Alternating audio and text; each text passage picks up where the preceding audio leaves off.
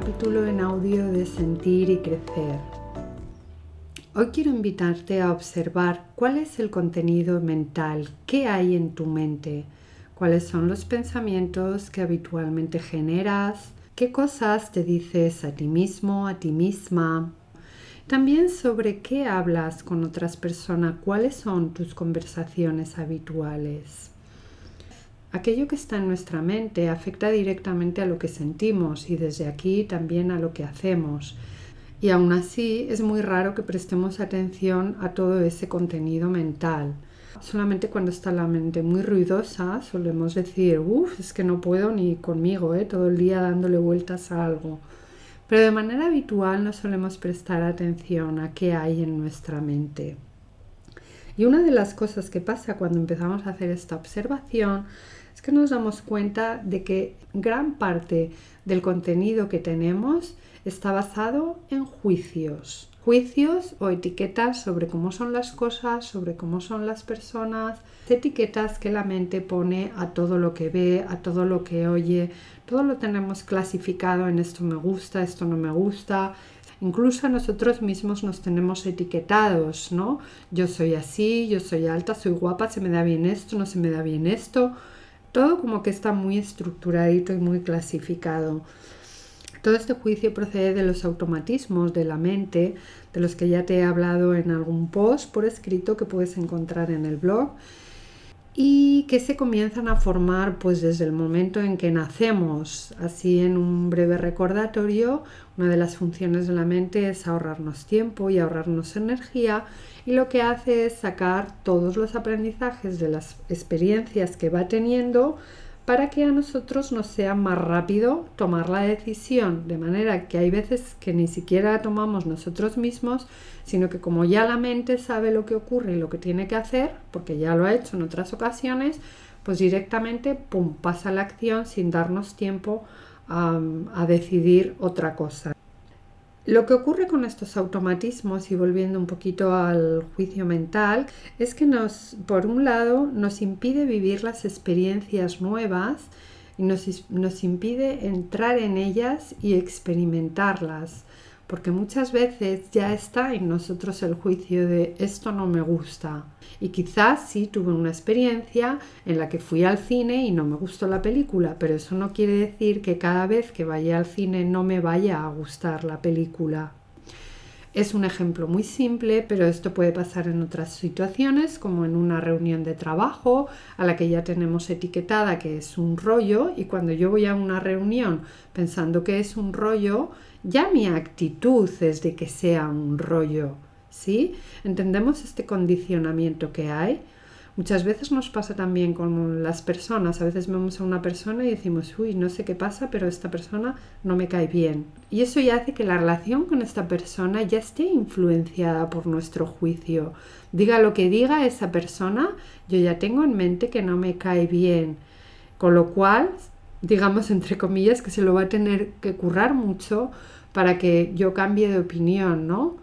Cuando si elimináramos este juicio podríamos dar opción a que la persona se muestre tal cual es, poder mostrarnos también nosotros cuál somos y permitir que la relación sea de una manera diferente a como fue ya en el pasado, cuando quizás pues esa persona tuvo un mal día y no estuvo tan abierta y agradable como puede estar en otras veces. Otra de las cosas que nos impide este juicio, por un lado hemos dicho vivir experiencias, eh, también conocer las personas y algo que todavía nos afecta de un modo mucho más personal, que es ser nosotros como somos. ¿Cuántas veces hemos dicho, no, es que yo soy así? A veces este yo soy así nos impide hasta cambiar de opinión y somos incapaces de reconocer que las cosas podrían irnos mejor si bajáramos un poquito nuestras barreras, si fuéramos más extrovertidos, si fuéramos con más paciencia, no lo sé, cada uno como sea. Es decir, todo este juicio nos impide vivir las experiencias tal cual son, conocer a las personas, permitir que sean como son e incluso ser nosotros mismos como somos. Otro de los juicios que también es muy habitual son las comparaciones Y estas comparaciones sí que son un ataque directo a nuestra autoestima. ¿Cuántas veces nos sorprendemos comparándonos ya sea para bien o para mal con otras personas? Si pensamos que lo hacemos peor que otras personas, nos sentimos pequeñitos, mm, vamos como con miedo, con vergüenza, pero también cuando pensamos que lo hacemos mejor que otras personas, podemos pasarnos al otro lado y actuar un poquito desde la prepotencia, desde el yo ya me lo sé, desde el aire condescendiente a no te preocupes, ya sé que no sabes, que son igualmente las comparaciones tanto de un lado como del otro, es un no permitirnos ser como somos y mostrarnos como somos. ¿Qué podemos hacer? ¿Qué podemos hacer cuando nos dedicamos a observar nuestra mente durante un tiempo y nos damos cuenta de que emite todo este montón de juicios incesantes que limitan nuestra acción? El primer paso sería neutralizar este juicio. ¿Y qué significa neutralizar? El juicio va a seguir apareciendo, por mucho que yo me dedique a prestar atención a mi mente y diga, no, no, no, no, no quiero emitir juicios, lo cierto es que este automatismo que tenemos adquirido de tanto tiempo va a seguir operando, van a seguir saliendo los juicios. Entonces, ¿qué hacemos? Una vez que lo observamos, tratamos de neutralizarlo. ¿Cómo? No haciéndole caso. Una cosa es que yo diga no sé dibujar y otra cosa es que yo me lo crea y que encima deje que ese no sé dibujar me impida hacer un dibujo.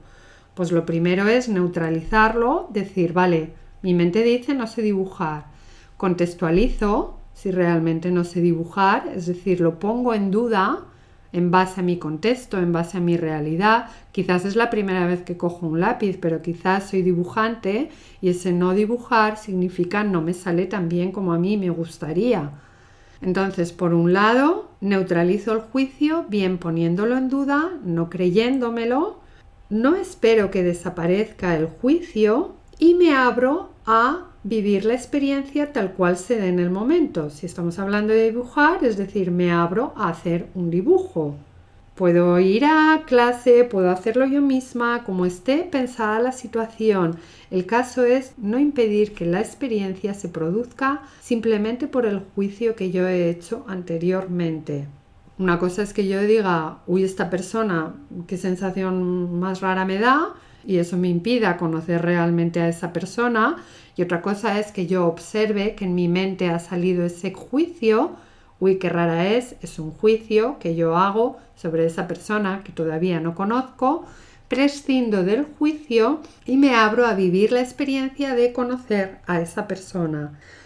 Esto es lo que se llama mente de principiante y lo que tratamos es de vivir las experiencias como si fueran nuevas, no solo cuando realmente son nuevas, sino en todas las situaciones que se nos dan día a día, cada desayuno que hacemos, cada ducha que nos damos, cada vez que saludamos a la primera persona que vemos en la mañana, cada cosa rutinaria que hacemos, abrirnos a vivirla como si realmente fuera nueva. ¿Te ha pasado alguna vez que has visto una peli y te has dado cuenta de unos detalles? Has visto otra vez la peli y has captado otros detalles y has visto cosas que no te habías dado cuenta. Y si la sigues viendo una tercera vez siguen apareciendo detalles con una peli, con un libro, con una música. Pues lo mismo ocurre con las experiencias. Cuando dejamos que el juicio interfiera y entramos en el automatismo de la mente, negamos la oportunidad de seguir descubriendo cosas en cada experiencia, con cada persona y en cada pequeña cosa que hacemos cada día. Entonces, por un lado, no juicio, lo neutralizo y me abro a vivir la experiencia con plenitud, la experiencia como si fuera la primera vez que la vivo. Para esto nos va a hacer falta también un ingrediente muy necesario, la paciencia. El hecho de que yo me ponga a observar la mente, de que trate de neutralizar el juicio, el hecho de que yo quiera empezar a vivir las experiencias desde esa mente de principiante, no quiere decir que lo vaya a hacer desde ya, no quiere decir que ese automatismo que tengo grabado desde hace tiempo se vaya a desactivar al instante sino que va a haber muchas veces en las que me voy a pillar de nuevo en ese automatismo y en las que me voy a ver de nuevo dejándome llevar por mi juicio. Va a hacer falta mucha paciencia, persistencia para seguir observando la mente y cada vez que me dé cuenta que ha salido un juicio, cada vez que me dé cuenta que ha salido un automatismo, con paciencia reconduzco la situación, si puedo, si todavía estoy a tiempo, y si no, espero a la siguiente vez. No pasa nada. Y esto me conecta con un nuevo ingrediente que va a reforzar este primero, y es el no esfuerzo. No pongamos empeño en querer desactivar el automatismo del juicio desde ya. Esto es como cuando nos vamos a la cama un día que estamos muy cansados y estamos tan cansados que no podemos dormirnos Cuanto más empeño ponemos en dormirnos, parece que más nerviosos nos ponemos, más nos despertamos y más nos cuesta conciliar el sueño. A la hora de desactivar los automatismos ocurre lo mismo. Si yo me empeño, voy a conectar con él. Ya está bien, otra vez he metido la pata con las veces que me ha pasado y no soy capaz de controlarlo.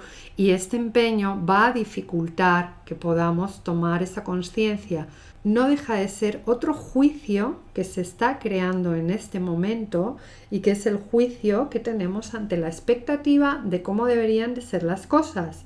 Si yo estoy dedicándome a observar mi mente y quiero desactivarlo, lo lógico es que lo desactive. Pues no, la mente no funciona así.